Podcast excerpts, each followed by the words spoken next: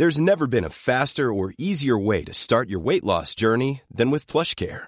PlushCare accepts most insurance plans and gives you online access to board-certified physicians who can prescribe FDA-approved weight loss medications like Wigovi and Zepbound for those who qualify. Take charge of your health and speak with a board-certified physician about a weight loss plan that's right for you.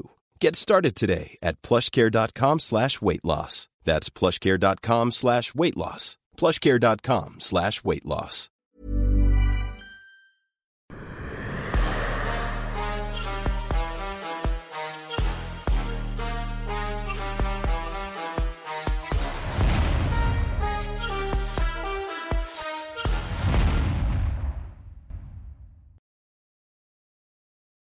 Bonjour à toutes et à tous, bienvenue dans King Energy. Bonjour le King, comment ça va? Je vais très bien et toi-même Guillaume? Bah ça va bien, ça va bien. La hype commence à monter pour RS4 la semaine prochaine, le 10 mars, tout le monde y sera.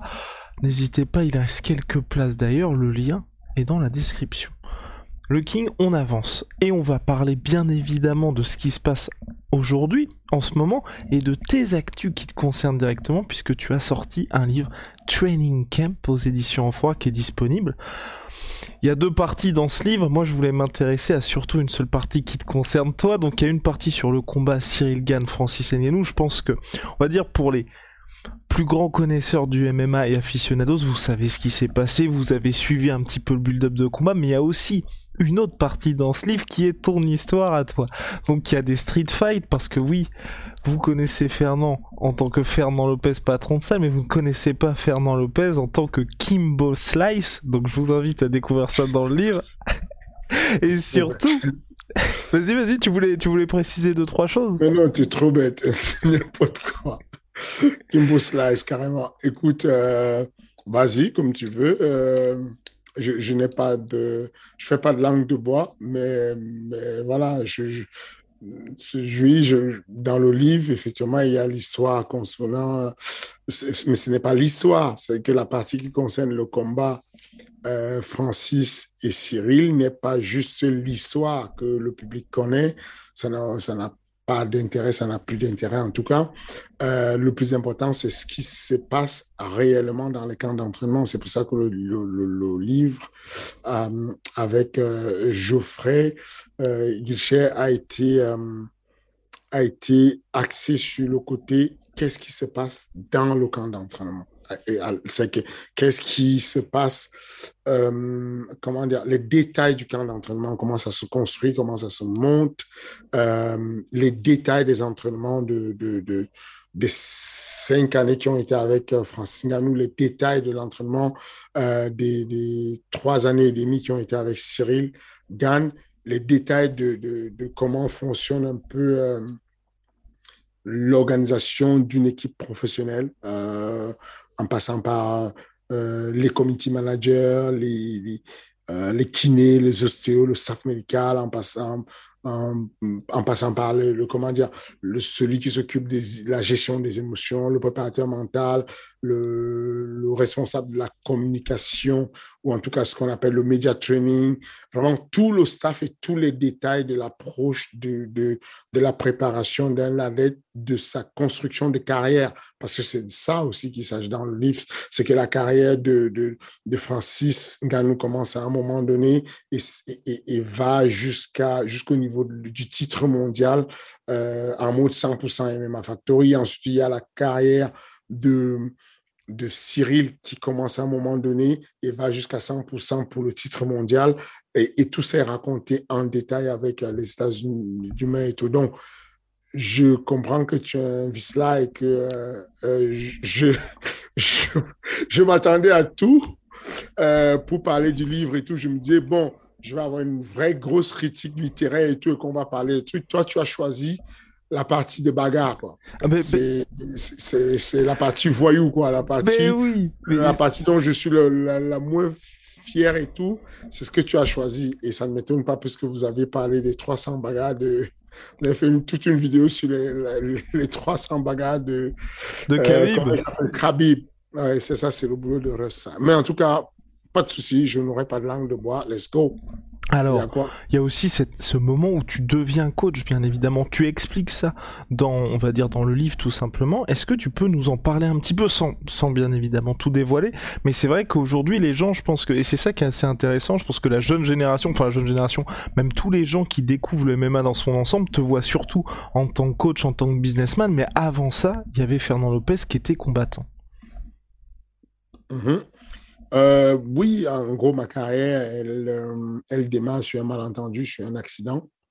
Je l'ai déjà raconté euh, sur quelques interviews, mais, effectivement, il y a les détails de, tout, de, toute la, comment dire, la genèse du truc dans le livre. C'est que je, je, suis blessé à la suite de ma carrière de rugby je suis blessé au niveau des cervicales et donc je vais avoir cette opération qui va me mettre au, au, vert pendant quelques temps.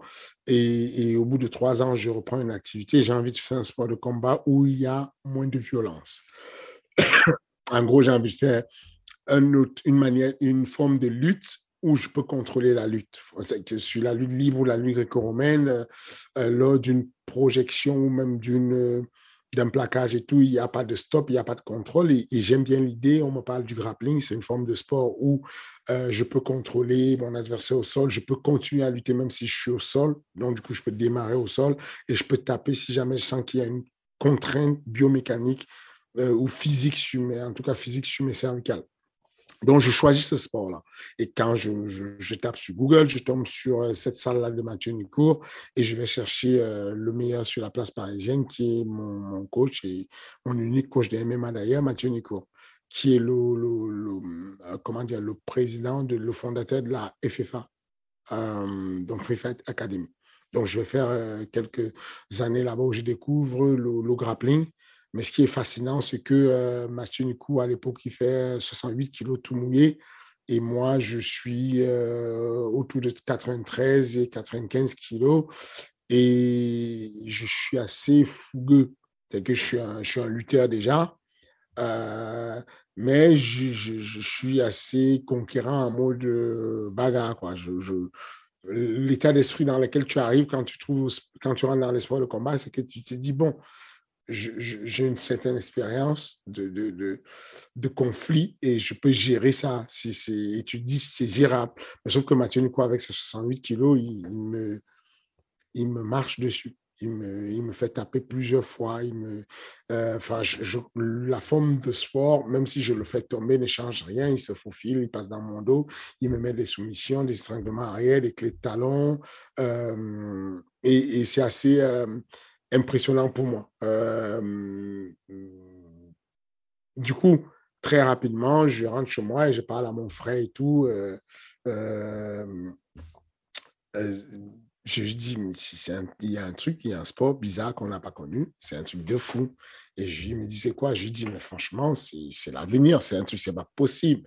Il y a un, mec tout petit comme ça et tout qui m'a fait la misère aujourd'hui à la salle et tout, et je le ramène lui aussi.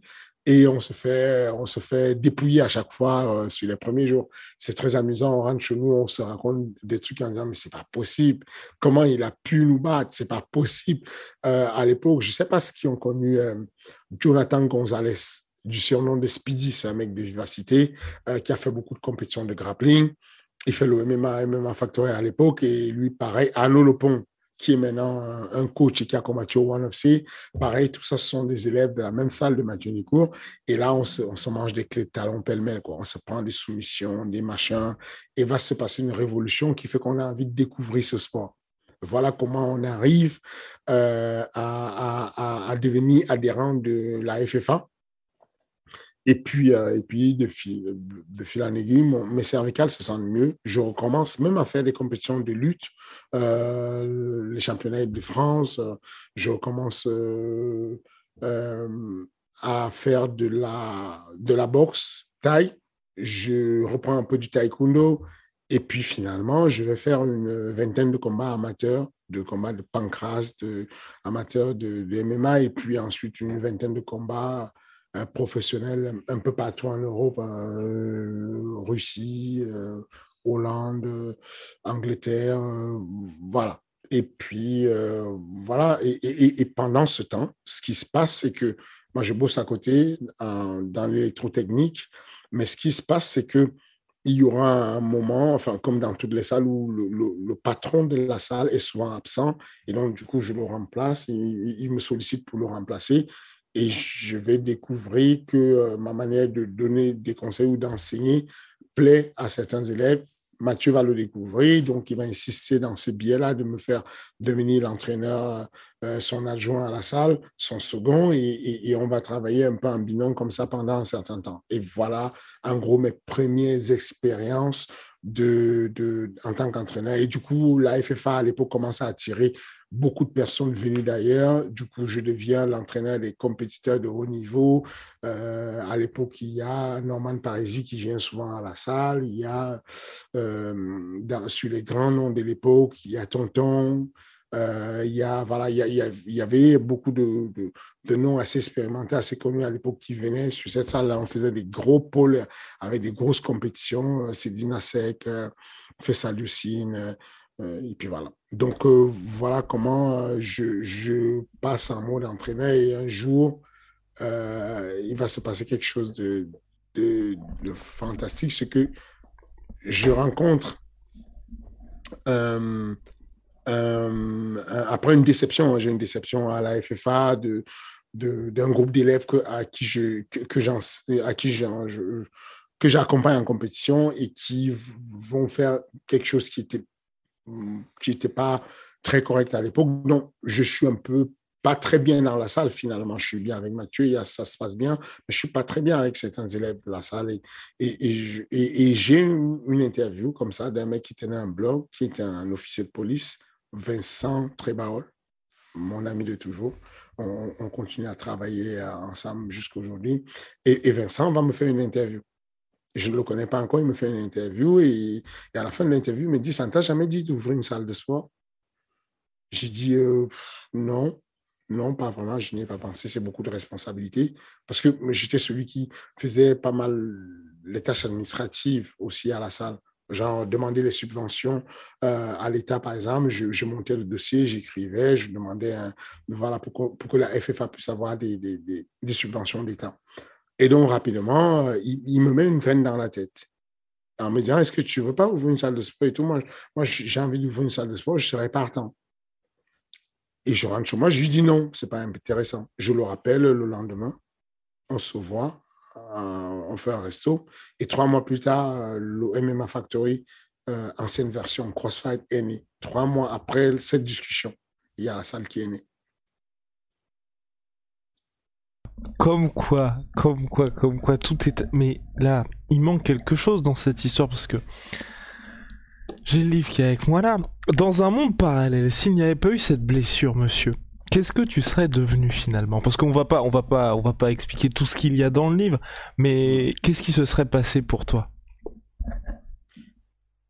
Euh, Je ne sais pas. J'imagine que euh, J'imagine qu'aujourd'hui, étant donné que j'étais super amoureux de l'électrotechnique, que je faisais euh, de la programmation euh, électronique, électrotechnique sur les ascenseurs et avec la programmation de, de lavomatique, vous savez, les, machines automatiques euh, qui ont des brosses de lavage et qui vont, voilà, ça c'était mon, métier. Bah, J'imagine que j'aurais continué à faire ça.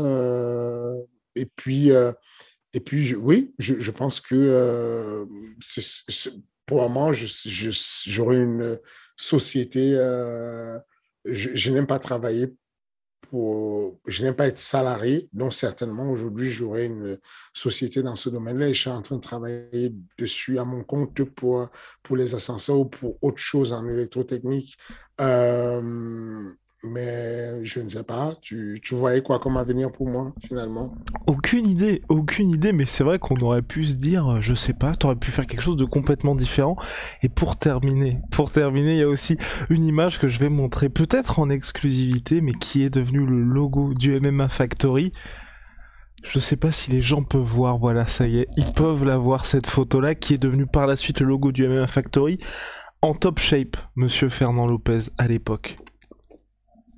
Euh, oui, Oui, c'est beaucoup de. Le, alors, c'est ça qui est le, c'est ça qui était euh, que j'ai bien aimé sur l'écriture de ce bouquin, c'est qu'on est allé plonger loin en arrière sur le passé, euh, la genèse de tout. En gros, c'est qui moi, je viens d'où. moi, je suis né au Cameroun. Du coup, grandi un peu dans les, dans les ambiances du Cameroun, les, à l'époque, c'était un peu la mode. On avait des bandes, des bandes rivales, des espèces de favelas. Et donc, du coup, euh, à la base, moi, je suis un petit jeune qui, qui est victime souvent de raquettes et tout. Et je vais découvrir le sport de combat et, et ça va me transformer. Je vais sentir que je découvre le sport de combat au moment où mon corps se transforme. C'est à la fin la fin de mon adolescence, préadolescence et fin de mon adolescence. Donc, du coup, j'ai ma force qui, qui, passe du simple au triple. J'ai, euh, je ressens la puissance, le pouvoir de pouvoir utiliser un peu cette force-là. Et donc, je vais devenir ce que ce qu'il ne fallait pas finalement, le, le, le brimeur des brimeurs. C'est que celui qui a subi des brimades et qui va décider de devenir le gendarme et s'il y a un souci, euh, au lycée ou quoi que ce soit, on fait appel à moi et je vais gérer le problème.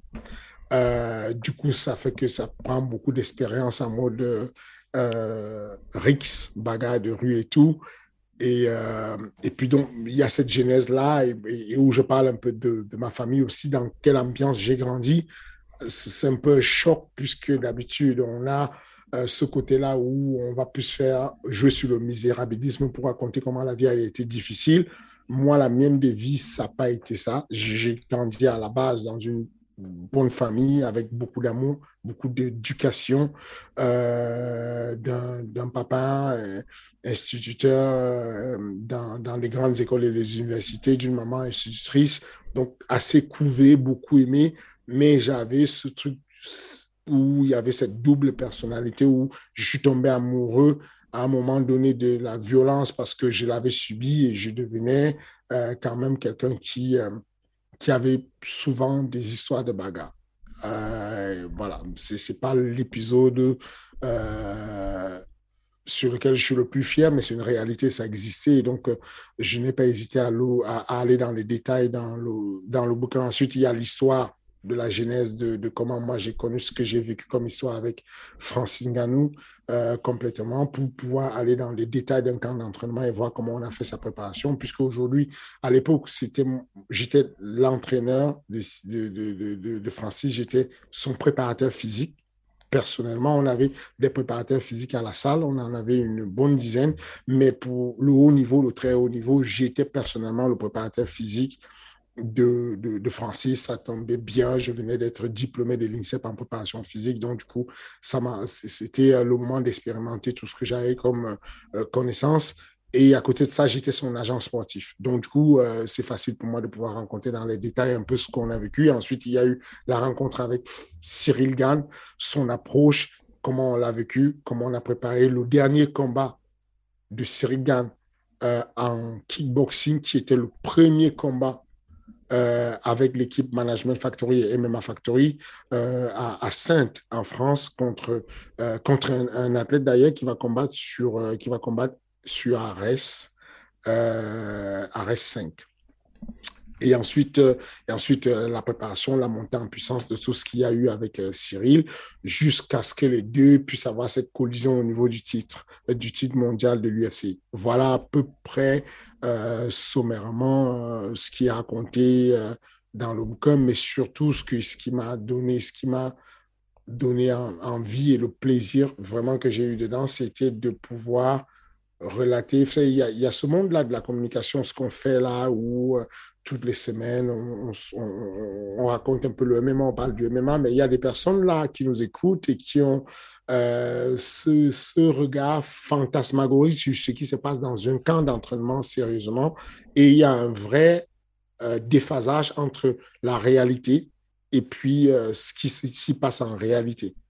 C'est comme moi quand je regarde un film de, un film policier et que je vois euh, mecs tenir le gun comme ça, de, dans tous les sens comme ça. Et puis quand tu parles avec un vrai policier, il te dit mais non, il y a, a personne, y a personne qui tire au gun comme, ça dans les films quoi. C'est pas la réalité, c'est un fantasme qui passe bien à l'image. Bah, je me suis dit que euh, c'était l'occasion d'apporter un peu la réalité du terrain, la vérité de ce qu'on peut faire dans un camp d'entraînement, d'autant plus que même si euh, nous ne sommes pas les meilleurs au monde, nous sommes quand même en France aujourd'hui une espèce de locomotive sur le, sur le camp d'entraînement MMA Factory. Je vais dire quand même une espèce de locomotive pour, euh, pour le MMA euh, européen et essentiellement pour le MMA français. Donc voilà, j'ai pris du plaisir à, à, à poser ça sur, sur du papier. Donc deux livres en un, ton histoire et puis les coulisses de ce qui s'est passé pour le plus grand combat de l'histoire du MMA français, c'est disponible maintenant et c'est aux éditions Amphora. Fernand, on va avancer, revenir un petit peu aux choses. Ah oui, puis on vous prépare normalement quelque chose avec Rust sur ce livre. Si, si ça sort, c'est que, c'est tout s'est bien passé. Si ça sort pas, ce sera la faute de ce monsieur. Alors, on avance. Oui? Ah. Ah. ah c'est quoi ça, pourquoi Non, non, non, non, non, non. Bah, on, on, avance, on avance, on, avance. ok, avançons. On revient donc euh, au finalement aux affaires habituelles, aux affaires courantes, l'UFC 272, main event Jorge Masvidal, Colby Covington. Voilà, on en a un petit peu parlé. Toi, quelle est un ton analyse du combat? Est-ce que ça t'intéresse? Enfin, je pense que de toute façon, tu seras forcément devant parce que c'est un pay-per-view numéroté. Est-ce que tu penses que ce choc, mine de rien, aujourd'hui, à l'étoffe d'un main event, d'un pay-per-view numéroté, où on en fait peut-être un petit peu trop? Non, on n'en fait pas un petit peu trop. C'est un gros combat, il y a un gros intérêt dessus on a l'un des plus grands vendeurs de pay-per-view de l'histoire. Et, et, et, encore une fois de plus, moi, je crois beaucoup à l'idée de la démocratie, de se dire que euh, s'il y, a un gars qui est classé sur le top 3 des meilleurs vendeurs de PPV de l'UFC, il y a une raison. Ça veut dire que ça intéresse la population. Le PPV n'est pas vendu tout seul comme ça, acheté par des fantômes. Il est acheté par des vraies personnes qui regardent. Et donc, c'est un plébiscite. C'est une manière de valider quelqu'un et de dire, OK, voilà. Donc, cette validation-là, elle est faite sur Masvidal et c'est une bonne chose. Covington, pareillement aussi, c'est un vendeur de PPV. Donc, il y a un intérêt de toutes les façons. Et puis, ce sont des vrais sportifs. On n'a jamais eu un Covington aussi actif. Covington, d'habitude, c'est quelqu'un qui parle beaucoup, qui combat peu, qui attend souvent le titre. Et donc, du coup, ça lui a joué de mauvais tours et il a eu beaucoup de temps sans combattre. I'm Sandra, and I'm just the professional your small business was looking for. But you didn't hire me because you didn't use LinkedIn jobs. LinkedIn has professionals you can't find anywhere else, including those who aren't actively looking for a new job, but might be open to the perfect role, like me. In a given month, over 70% of LinkedIn users don't visit other leading job sites. So if you're not looking on LinkedIn, you'll miss out on great candidates like Sandra. Start hiring professionals like a professional. Post your free job on linkedin.com/achieve today. Mais cependant, là, on, là actuellement, on a un Covington qui est actif. Son dernier combat, il est récent, il est chaud, il est bien.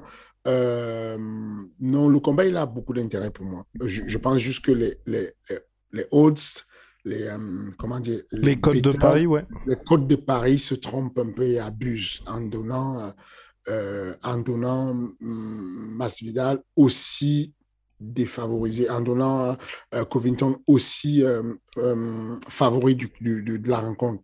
Je ne pense pas que ce soit aussi. Et, du coup, ça, inverse la volonté des parieurs. Les parieurs ont tendance à se dire, OK, Normalement, Covington, Masvidal, ce n'est pas il n'y aura pas un gros delta, il n'y aura pas un gros différentiel de niveau. Mais si la cote elle est très forte sur Covington, alors pour gagner, allons taper sur Masvidal parce que ça vaut, ça vaut la peine d'aller prendre des gros sous dessus. Je pense qu'en réalité, euh, le combat va être un combat serré et, je pense que euh, du fait que Covington a une valeur sûre pour aller vers la victoire, même si Masvidal, lui, il, a une, il, a, il aura plus de chances de finaliser rapidement le combat parce qu'il démarre très fort et parce qu'il peut mettre KO rapidement.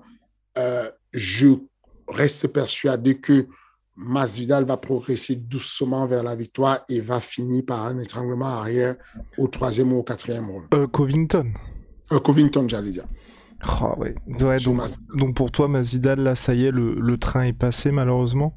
Non, je trouve que c'est juste que, bon, déjà, Masvidal est un peu avancé sur en termes de kilométrage. On, on parlait de, de fighters qui ont connu plusieurs carrières. On parlait de, de bagarre, de rue tout à l'heure.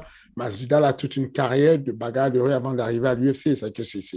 Il a du kilométrage sur son, sur son capital santé qui a été entamé. Ensuite, il rentre à l'UFC, il a une carrière qui est euh, pas terrible, mais il combat beaucoup avant de passer ce cap-là où il va encore une fois de plus à la suite d'une Rix contre, euh, euh, comment il s'appelle l'anglais? Léon Edwards. Léon Edwards et Léon Edwards dans les coursives de, de, de l'UFC, il va repasser à une troisième vie de combattant. Parce qu'à partir de là, il va devenir le gars qui buzz. Et, et, donc, du coup, euh, il est entamé quand même. Alors que Covington, c'est juste quelqu'un qui n'a pas beaucoup combattu parce qu'il euh, il voulait faire du bras de fer, d'attendre que des bons combats, alors que je pense qu'il aurait dû combattre souvent. Et un Covington qui combat souvent, un Covington qui s'entraîne dans l'ancienne salle de Masvidal, il faut le comprendre. C'est que Masvidal, à la base, c'est un gars de Top Team. Il parle de l'American Top Team, dont l'American Top Team aujourd'hui connaît quand même correctement euh, euh, Masvidal et ça peut avoir aussi un intérêt dessus. Je ne dis pas que c'est capital, mais ça peut avoir un intérêt dessus. Donc oui, je pense que c'est un très bon combat. La carte, elle est belle. Euh, même s'il y a Fiziev, le combat de Fiziev que j'attendais beaucoup qui a sauté, Fiziev contre RDA. Euh, mais je, c'est un combat, c'est un, événement qui a beaucoup d'intérêt pour moi. Ok, ok, et eh ben dis donc. Bon bah voilà. D'ailleurs, je, je, je, profite euh, pour, euh, pour inviter les chers amis qui ont plus de 18 ans et qui sont majeurs à parier en passant par Unibet s'ils le souhaitent. Oh là là, le plug, le plug Unibet. Bien, on avance. Alors, il y a aussi ce qui se passait la semaine dernière avec l'UFC Vegas 49. Toi, au global, il y a eu le main event et qui nous intéresse plus particulièrement en France. Le main event, bon bah sans surprise, on en avait parlé avant, il s'est passé ce qui s'est passé. La vraie question, c'est quel adversaire pour la suite pour Islam Makhachev? Toi, tu es matchmaker de l'UFC, tu le mets contre qui? Euh, bah, J'ai envie de le voir pour le titre. Ok, direct, comme ça. Oui, directement, il n'y a même pas à perdre de temps. Euh, non, moi j'ai envie de le voir pour, pour le titre, quoi. comme ça on en a le connaître et puis c'est fini. Et puis, et puis ensuite on remet les choses en jeu. Et puis voilà. Eh ben allez, bon bah voilà, ça c'est plugué. Et pour Faresiam, alors qui malheureusement a été défait par Terence McKinney, là aussi le public français assez dur envers lui. Toi, qu'as-tu pensé de ce combat? What's next pour Faresiam C'est parti les gens ne se rendent pas compte de la difficulté que c'est pour un athlète comme Faresiam d'arriver à ce niveau. Euh, je pense que euh, les gens jugent un athlète sur une erreur, une, une, un, mauvais jour. Tu peux être parfait tout le temps le jour du combat. Si tu lèves du mauvais pied, tu n'es pas bien, passé X raison, passé Y raison. La performance, est multifactorielle. La performance a euh, déjà rien que les facteurs qui sont les, les vrais facteurs de performance connus et quantifiables, il y en a, il y en a une bonne trentaine. Euh, les facteurs physiques, les facteurs euh, bioénergétiques, les, les facteurs euh, cognitifs, ce qu'on appelle le fight IQ, les facteurs environnementaux, le décalage horaire, l'endroit où tu t'entraînes, l'ambiance. Enfin, il y a 15 000 possibilités de pouvoir perdre un combat. Ensuite, quand tu rajoutes à ça euh, le fait que le jour J, tu peux avoir n'importe quoi qui fait que tu n'as plus ta lecture de J qui était précise. On juge rapidement dessus. J'espère que Faresiam va être résigné. Euh, parce que euh, c'est un, bel athlète et qu'il il, est encore jeune et qu'on devrait lui donner la chance de reconstruire, de se reconstruire, de pouvoir arriver à, trouver sa stabilité. Euh, et voilà quoi, je pense que son adversaire était fort, bien fort, on le savait déjà. Et, Mais pour le coup, est-ce que McKinnon, pour toi, là, c'est le, le futur de la catégorie? Il est encore trop tôt pour se prononcer? Non, il est trop tôt pour se prononcer. Il est bon, mais il n'est pas si bon. Je pense que c'est pour ça d'ailleurs que le, certaines personnes ont été dures avec euh, Fares parce qu'ils se disent, oh, euh, il a perdu contre un mec qui n'est pas encore une bombe atomique, mais ça ne veut rien dire. C'est-à-dire que euh, ce que je vais juste dire, c'est que Fares a changé de pays pour s'entraîner. Il a changé de team pour s'entraîner. Il a changé de manager pour gérer sa carrière. Toutes ces successions-là de changements peuvent être perturbateurs. Il faut être patient. Il faut lui laisser le temps de trouver la stabilité, de se poser. Ensuite, ça va avancer. Ben voilà, affaire à suivre en tout cas pour Fares Ziam. On va passer aux questions. Fernand, la semaine dernière, on vous avait oublié très injustement, et là ça y est, on reprend nos bonnes vieilles habitudes. Donc question de l'inspecteur, attention. Question pour le King, ne penses-tu pas qu'il faut changer le système de bonus d'agressivité à Ares? Car le gagnant du bonus est souvent celui qui a la plus grosse fanbase, mais pas forcément celui qui a été le plus agressif. On peut penser à Bouganem qui a littéralement couru après son adversaire pour lui rentrer des coudes, mais qui a échappé au bonus. Un bonus d'ailleurs qui a changé entre temps de nom, euh, je le précise. C'est ça. Euh, question de sémantique, je faire le bonus offensif au bonus agressif. On a déjà un sport qui, souffre beaucoup de, l'image agressive. On ne va pas appuyer dessus. On va juste mettre le côté entertainment. L'entertainment fait que euh, ça reste du spectacle, même si c'est du sport. Et nous avons la fierté euh, de dire que, comme l'avait suggéré à un moment donné euh, euh, Israël Adesanya et, bien bon nombre d'autres combattants de l'UFC, un athlète ne devrait pas être motivé pour gagner un combat. C'est pour ça qu'on a décidé de supprimer le win bonus, de garder la partie d'argent du win bonus, on l'additionne sur le show bonus Juste, tu te montres, tu combats et tu as ton show bonus plus le win bonus en un seul. Mais par contre, si tu veux doubler ta mise, il va falloir que tu ailles chercher la finalisation du combat. Ça évite que le public se trouve avec des combats ennuyés où les athlètes vont jouer la sécurité. Il faut voir ça comme de l'entertainment. Et c'est pour ça qu'on parle d'offensive bonus. Si vous avez un, musicien qui vient vous donner un show, un concert, et qui décide de s'économiser la voix et de ne pas trop parler fort, ça va être embêtant pour vous. Vous allez vouloir qu'il pousse un peu la voix pour vous donner le show, puisque c'est ce qui vous a vendu. Et donc, c'est la même chose avec le combat. On a décidé de motiver un peu plus les athlètes en leur disant, vous allez le récompenser parce que ce qui se passe, c'est que vous n'osez pas être offensif parce qu'en étant offensif, vous prenez des risques. Et donc, vous vous mettez à jouer aux échecs. On va vous dire que vos risques que vous prenez pour des défaites, on va les compenser avec, euh, euh, avec euh, autre chose. Et, donc, et donc est-ce que le commentaire est vrai? On ne sait pas encore comment faire. On a trois styles de bonus. Le bonus du chaos, qui est décidé par le matchmaking, la direction du, de, Le bonus de la soumission de la soirée, le bonus du combat de la soirée. Prenons le cas de euh, Yacine Bouganen contre euh, Jackie.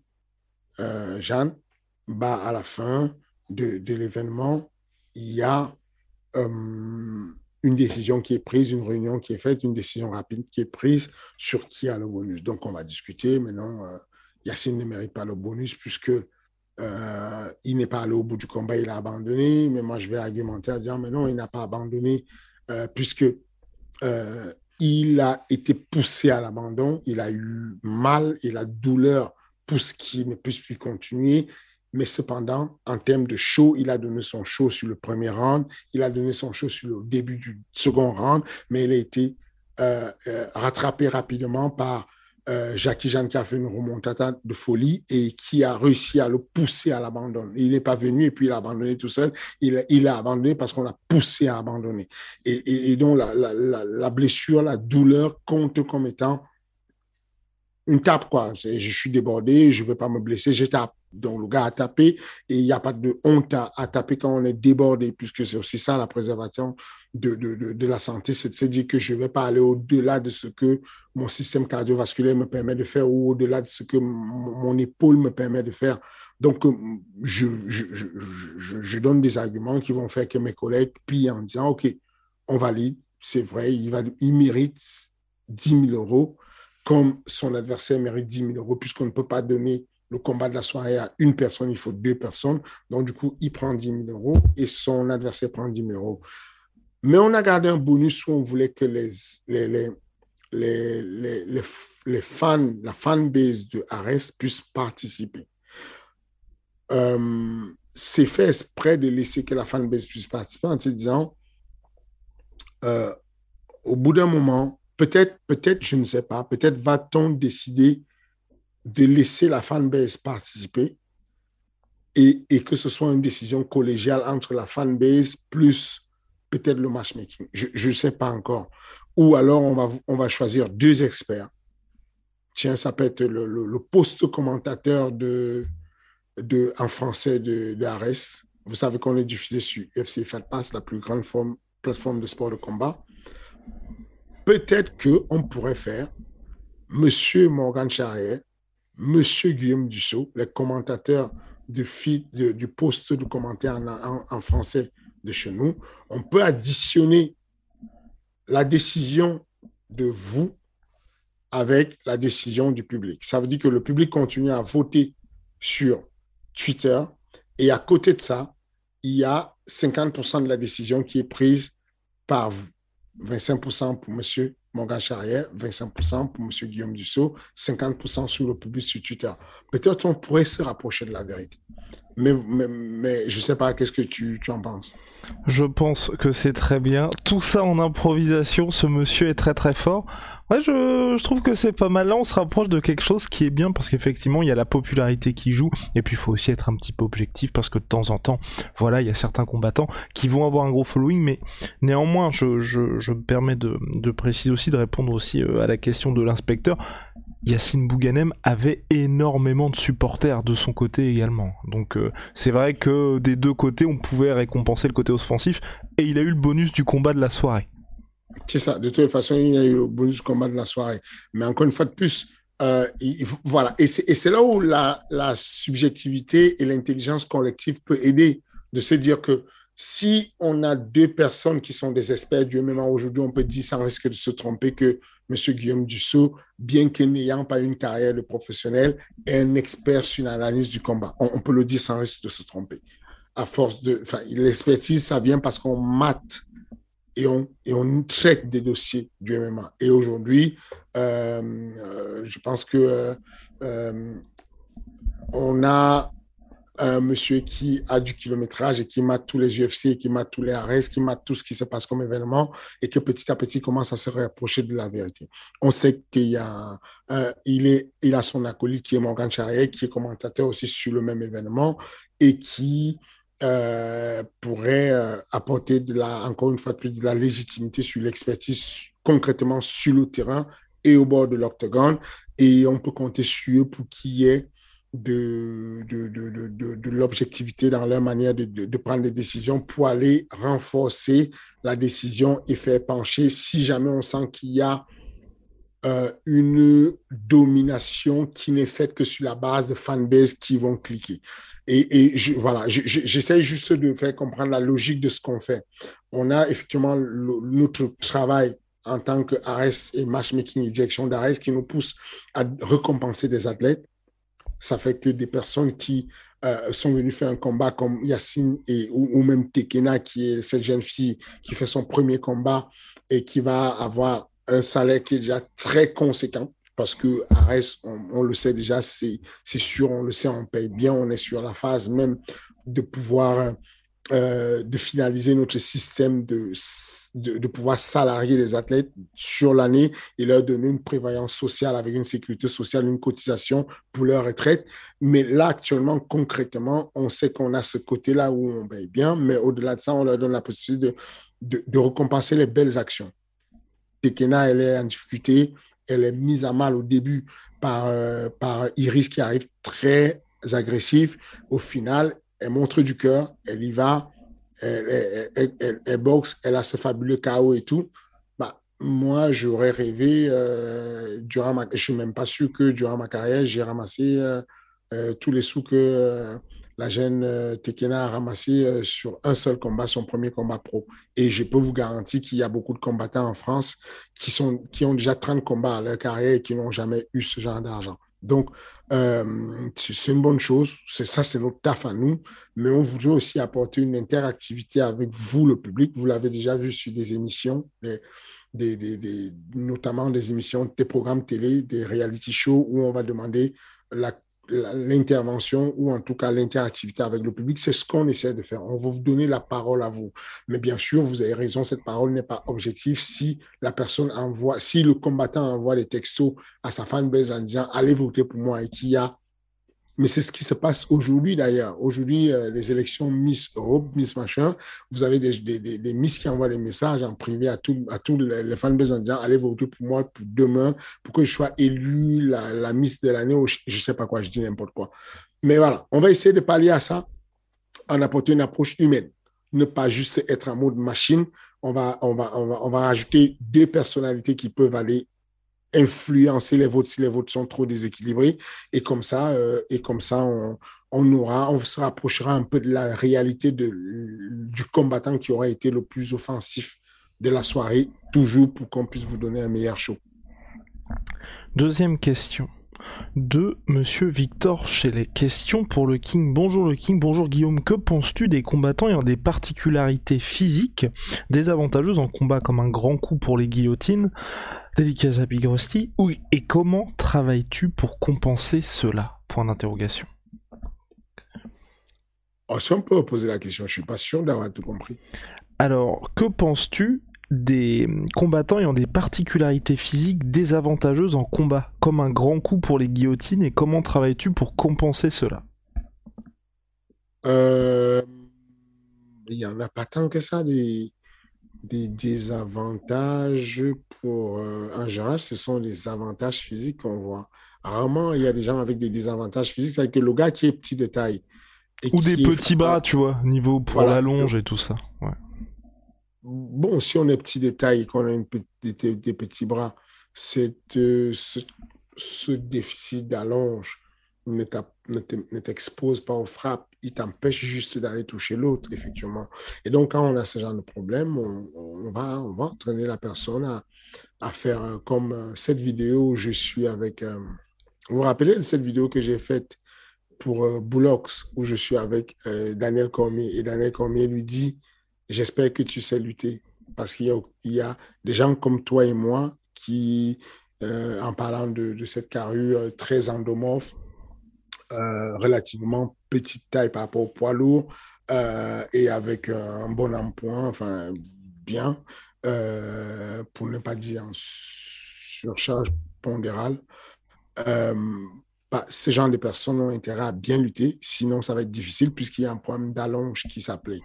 Donc, c'est un conseil vrai qui s'applique sur un handicap. L'handicap de dire, OK, moi j'arrive, je suis petite taille, mais je peux compenser avec le fait que mon centre de gravité soit bas et on sait qu'en biomécanique, il y a une corrélation directe entre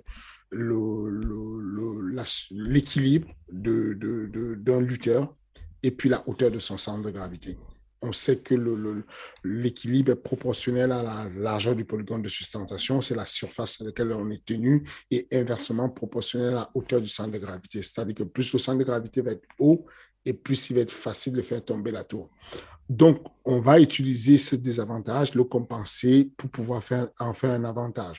Dans le cadre de, de, qui aura un grand coup, bah, on va se débrouiller pour dire Resti de ne pas donner son coup, de ne pas exposer son coup et de ne pas aller chercher les singles et les double leg, ou en tout cas, s'il va aller chercher de bien poser le front sur euh, le pubis ou le, ventre, en fait, de son adversaire pour ne pas euh, le, buste de son adversaire pour ne pas se prendre une guillotine en mettant la tête sur le côté. Euh, voilà, c'est très spécifique à chaque, à chaque cas. Sur chaque cas, ça va être très spécifique.